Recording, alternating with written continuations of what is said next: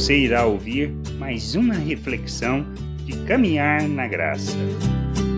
Não termos o coração endurecido.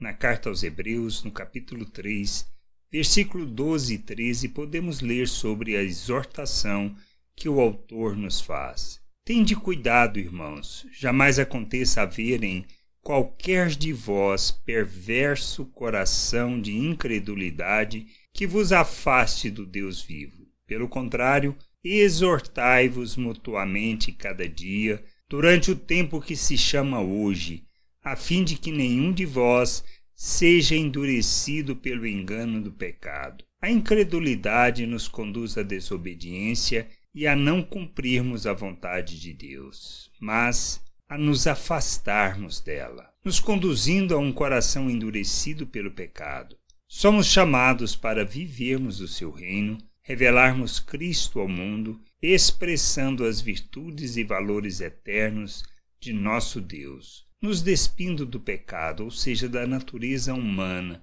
quando não caminhamos na jornada de santificação e a plena estatura de Cristo, nos tornamos cada vez mais cegos para a vontade de Deus. A única maneira de vivermos a vontade do Senhor, andando na verdade, é caminharmos em santificação, rejeitando a natureza humana e a sua propensão ao pecado, e nos revestirmos de Cristo, para chegarmos à sua plena estatura e expressão neste mundo. Só assim cumpriremos o nosso papel, não teremos o nosso coração endurecido pelo pecado e viveremos a plena vontade do Senhor, sendo instrumento e expressão dele neste mundo. Precisamos crescer, amadurecer e rejeitar o pecado em nossas vidas, para a glória e louvor de nosso Deus e nosso Pai. Graça e paz sobre a tua vida. Amém. Não deixe de ouvir